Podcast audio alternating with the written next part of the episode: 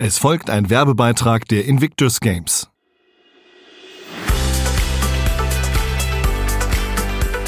Unbezwungen. Emotionen, Schicksal, Sport. Der Podcast zu den Invictus Games Düsseldorf 2023. Herzlich willkommen zur sechsten Episode dieser Podcast-Reihe im Feed des Aufwacher-Podcasts. Wir haben ja hier schon von vielen spannenden Menschen gehört, von den Leitern des Orga-Teams der Invictus Games, von einem Invictus-Botschafter, von der Verteidigungspolitikerin Marie-Agnes Strack-Zimmermann, von zwei Athleten des deutschen Teams und zwei Künstlern, die zu den Invictus Games inspirierende Werke schaffen. Wenn ihr diese Episode noch nicht kennt, dann findet ihr sie hier im Feed. Hört doch gerne mal rein.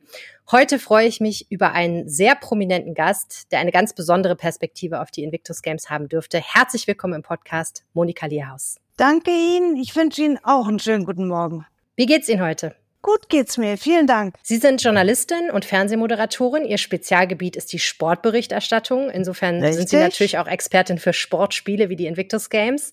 Sie sind gleichzeitig Überlebende einer schweren Erkrankung und haben am eigenen Leib die Kraft, aber auch die Mühen der Rehabilitation erlebt. Und darüber wollen wir heute sprechen. Das stimmt. So habe ich das noch nie gesehen, aber in der Tat bin ich ein Überlebender. Da haben Sie recht. Das stimmt. Ich habe in den vergangenen zwei Tagen Ihr Buch gelesen, das ich sehr, sehr empfehlen kann. Das heißt immer noch ich, mein Weg zurück ins Leben. Und Sie erzählen darin mit Ihrer Co-Autorin eine Geschichte, an die Sie sich selbst teilweise gar nicht mehr erinnern können, aus guten Gründen. Lassen Sie uns kurz einmal diese Geschichte für die Hörerinnen und Hörer erzählen. Anfang Dezember 2008 wurde in Ihrem Kopf ein Angiom und ein Aneurysma gefunden, also eine Art Knäuel aus Blutgefäßen im Kleinhirn, ein Angiom und ein Aneurysma ist eine Ausbuchtung eines solchen Blutgefäßes. Beides sehr, sehr gefährlich und eigentlich, genau. man sagt immer, eine tickende Zeitbombe im Kopf. Sie haben sich entschieden, sich operieren zu lassen. Was ist dann passiert? Das stimmt. Ich habe mich für eine Operation entschieden und in der Tat ist es dann während der Operation geplatzt. Das hatte dann auch verheerende Auswirkungen. Ja. Tatsächlich. Sie haben lange im Koma gelegen. An was erinnern Sie sich da noch?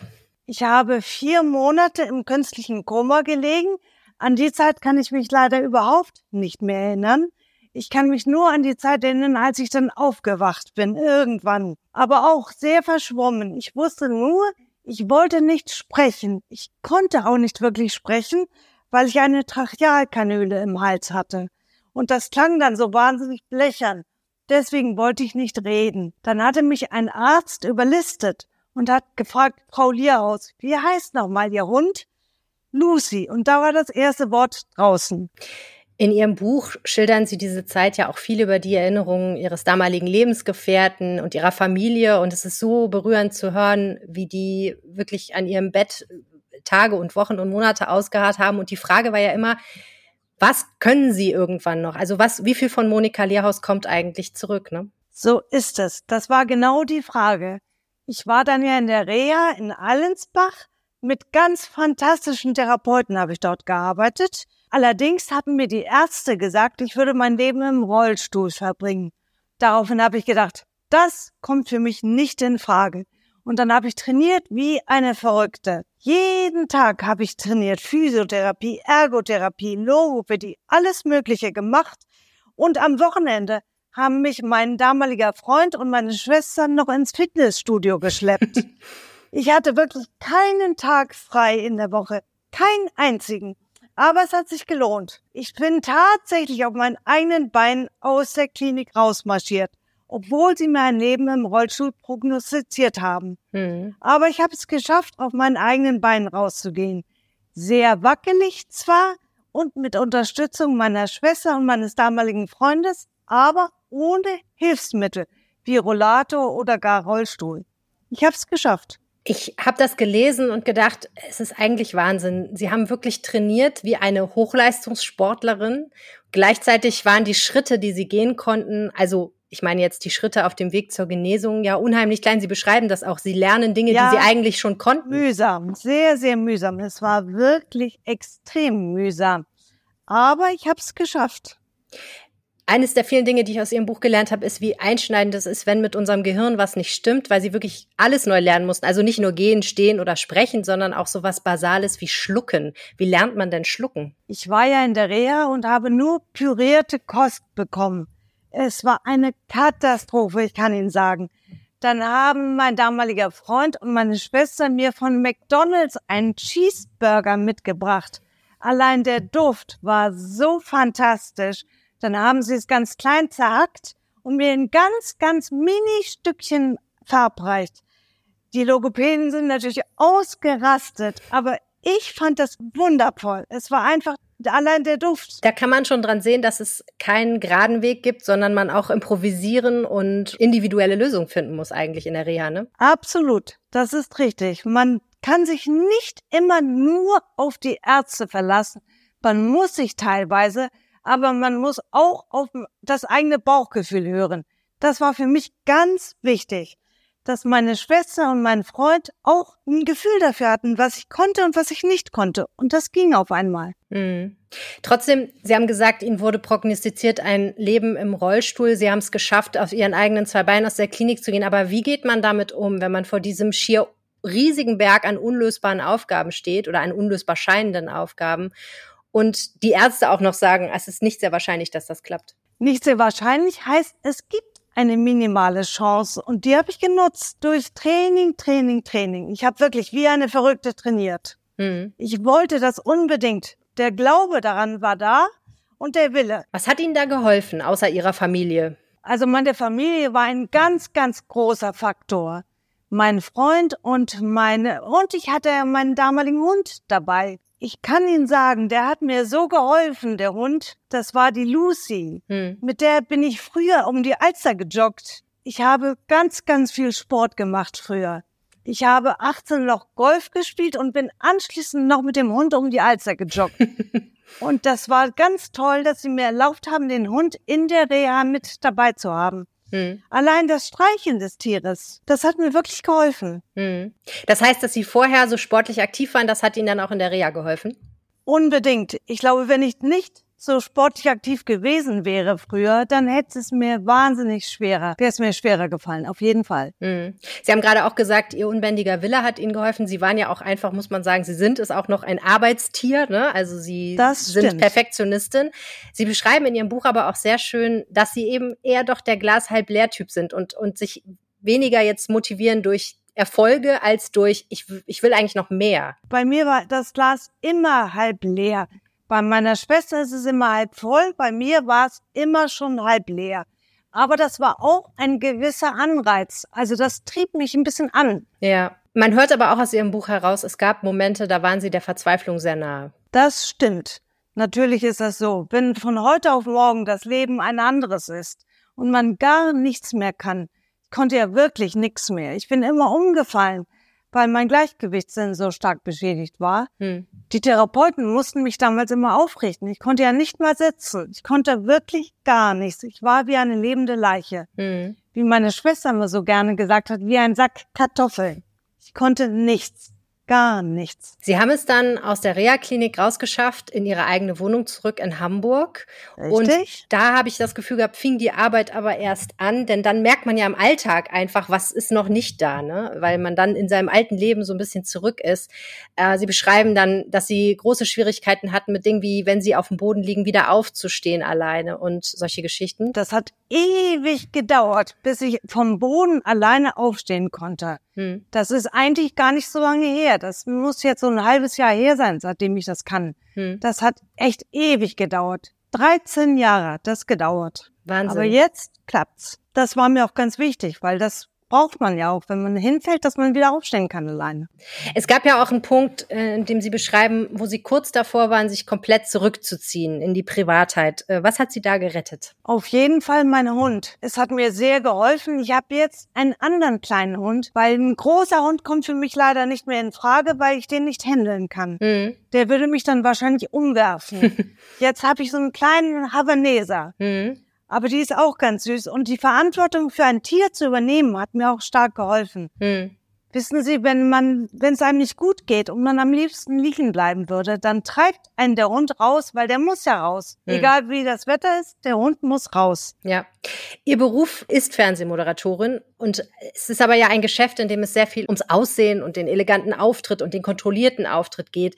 Wie sind Sie denn nach Eintreten der Erkrankung mit Öffentlichkeit umgegangen? Das war anfangs wahnsinnig schwer für mich, weil ich das Gefühl hatte, ich werde angestarrt wie ein Monster. Dann gab es einen Punkt, ich habe dann bei der goldenen Kamera mich einfach getraut, öffentlich aufzutreten. Und das war irgendwie furchtbar, aber auch befreiend, weil dann die ganze Last von mir abgefallen ist. Nun wussten alle, so bin ich jetzt hm. Und nun müssen sie mich eben nehmen oder auch nicht. So war es eben. Ja, man muss sich das vielleicht nochmal in Erinnerung rufen. Es war ja tatsächlich so, dass von ihrer Erkrankung relativ wenig in die Öffentlichkeit gedrungen war und auch von ihrer Reha und dann eben viele Menschen gar nicht wussten, was war das eigentlich für eine Erkrankung, was hat Monika Lierhaus und wie geht es ihr? Und dann tauchen sie eben auf der Bühne auf als mehr oder weniger Überraschungsgast. Sie haben gesagt, das war furchtbar. Was war daran furchtbar? Naja, wie ich angestarrt wurde. Ich hatte das Gefühl, die Leute denken, ich bin ein Monster. Mhm. Das war schon hart. Ja. Aber wie gesagt, es war auch in einer gewissen Art und Weise befreiend für mich. Ja. Und es war Ihnen immer wichtig, in Ihren Beruf zurückzukehren. Ähm, Unbedingt. Das ist ja eine Frage, die auch öffentlich sehr viel diskutiert worden ist. Warum wollten Sie das unbedingt? Denn man kann ja auch sagen, okay, ich suche mir einen Beruf, in dem ich nicht angestarrt werde. Ne? Das ist ja bei Fernsehmoderatoren gehört es zum Beruf, angeschaut zu werden. Das ist eine gute Frage. Ehrlich gesagt, ich kannte ja nichts anderes außer Journalismus. Und das Radio war nicht wirklich eine Alternative weil die Sprache nicht so gut war wieder. Mhm. Das hat ewig gedauert, bis die Sprache wieder einigermaßen in Ordnung ging. Ja. Also konnte ich nicht ins Radio zurück. Hätte ich auch gerne gemacht. Aber wie gesagt, Journalismus ist eigentlich das Einzige, was ich wirklich kann. Im Juni 2014 waren Sie dann mit der deutschen Fußballnationalmannschaft in Brasilien zur WM. Was war das für ein Gefühl? Großartig. Ich hatte ja schon ganz früh in der Reha in Allensbach verkündet, dass ich unbedingt zur Fußball-Weltmeisterschaft 2014 wollte. Da haben die mich alle angestarrt wie, naja, lass sie mal reden. Aber sie haben es mir nicht wirklich geglaubt. Allerdings haben sie mir netterweise ein Trikot geschenkt mhm. mit meinem Namen drauf, ein Brasilien-Trikot. Das haben sie netterweise gemacht, aber dran geglaubt, mit Sicherheit niemand hat dran geglaubt. Ich habe es tatsächlich geschafft und ich war in Brasilien, zweimal sogar, mhm. zur Vorrunde und im Finale. Ich war im Maracanã-Stadion dabei, als Deutschland Weltmeister geworden ist. Das muss Wahnsinn Großartig. gewesen sein. Großartig. Das war ein ganz, ganz toller Moment. Mhm. Und Sie waren äh, die erste und ich glaube auch die einzige, die Yogi Löw dann nach dem Spiel interviewen durfte. Das stimmt. Wir hatten eine Vereinbarung getroffen. Er hatte mich 2010 mal besucht. Mhm. Das war ja relativ kurz nach dem Unglück. Hat er mich mal besucht und dann hatten wir eine Vereinbarung getroffen. Wenn er es als Trainer mit der Mannschaft ins Finale schafft und ich als Journalistin nach Brasilien komme, gibt er mir nach dem Endspiel ein Interview. Und er hat sich dran gehalten und ich auch dann haben wir das Interview gemacht. Das war einer der schönsten Momente meines Lebens. Das sind so die beiden Pole, ne? Das eine ist so jemand wie Yogi Löw oder auch ihr ganzes Netzwerk, das ja lange ihren Platz bei der Sportschau freigehalten hat. Sie haben dann bei Sky angefangen, weil sie vorher ja gute Kontakte zur Premiere hatten, wo sie auch gearbeitet haben. Äh, viele Menschen, die sie dann aus der Branche heraus unterstützt haben aber gleichzeitig eben auch dann Berichterstattung, die sehr ungnädig mit ihnen umgegangen ist und sie äh, die Frage gestellt hat, warum muss Monika Lias unbedingt in die Öffentlichkeit zurück? Warum äh, kann sie sich nicht zurückziehen? Das wenn man das im Nachhinein liest, dann fragt man sich wirklich, was ist eigentlich mit der deutschen Gesellschaft los? Können wir nicht normal mit Leuten umgehen, die eine Einschränkung haben? Das wäre schön, wenn das so wäre, ja. In der Tat. Sie befassen sich ja jetzt auch sehr viel noch damit. Äh, Sie sind äh, Inklusionsberaterin bei RTL, wenn ich richtig informiert bin.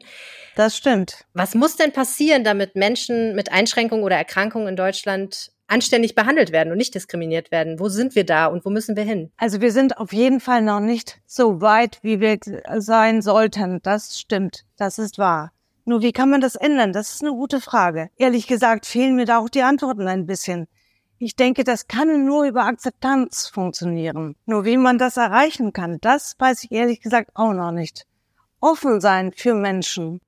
Ganz oft haben wir hier in diesem Podcast festgestellt, dass gerade einfach der Kontakt mit dem Thema, dass man von Menschen erfährt, die so eine Einschränkung oder Erkrankung haben, dazu führen, dass man seine Sichtweise ändert. Also zum Beispiel der Künstler äh, Tom Fiedler hat das ganz toll beschrieben. Er ist selber ähm, Reservist bei der Bundeswehr und hat gesagt, ich habe mich eigentlich nie mit der Frage beschäftigt, was passiert, wenn ein Soldat verletzt wird, weil ich das nicht wollte. Ich wollte mich damit emotional nicht befassen. Und Na jetzt klar, da beschäftigt sich niemand mit so lange, bis es dann passiert ist. Genau. Klar ist es. Ja. Klar. Und er hat dann gesagt, im Rahmen meiner Recherchen für, den, für die Graphic Novel, die ich geschrieben habe, habe ich mit ganz vielen Menschen gesprochen, denen das passiert ist. Und das hat bei mir dazu geführt, dass ich ganz anders mit dem Thema umgehe. Das heißt, dass Sie zum Beispiel in der Öffentlichkeit stehen und weiterhin im Fernsehen arbeiten, aber auch, dass es sowas wie die Invictus Games gibt. Glauben Sie, dass das einen Effekt auf das öffentliche Bewusstsein hat? Das hoffe ich sehr. Ich war ja zum Beispiel bei den Special Olympics in Berlin. Da war ich ja auch vor Ort und es war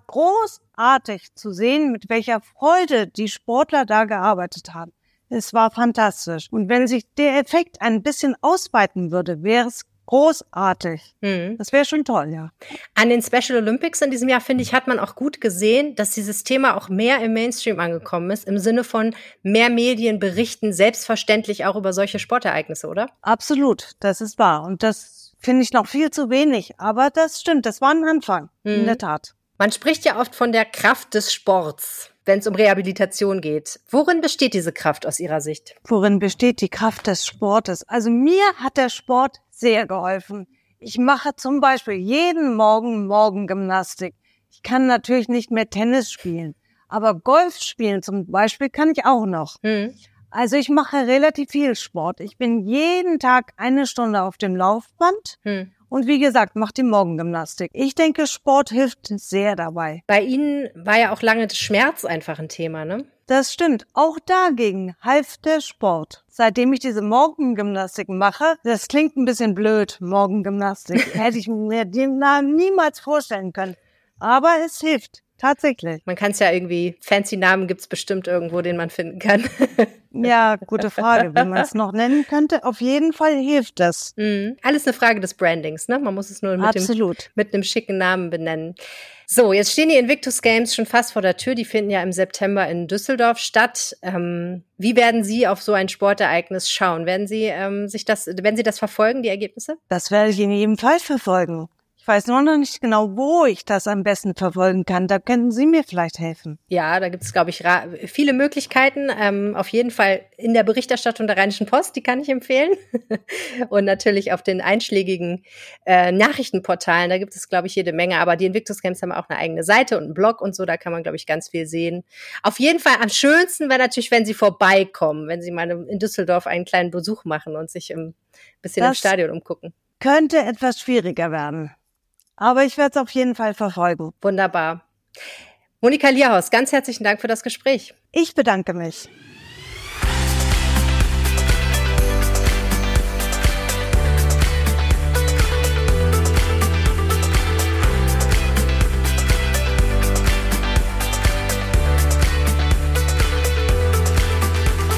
Große Emotionen, bewegende Schicksale, mitreißende Sportmomente. Das sind die Invictus Games. Vom 9. bis 16. September 2023 in Düsseldorf. Jetzt Tickets sichern auf invictusgames23.de.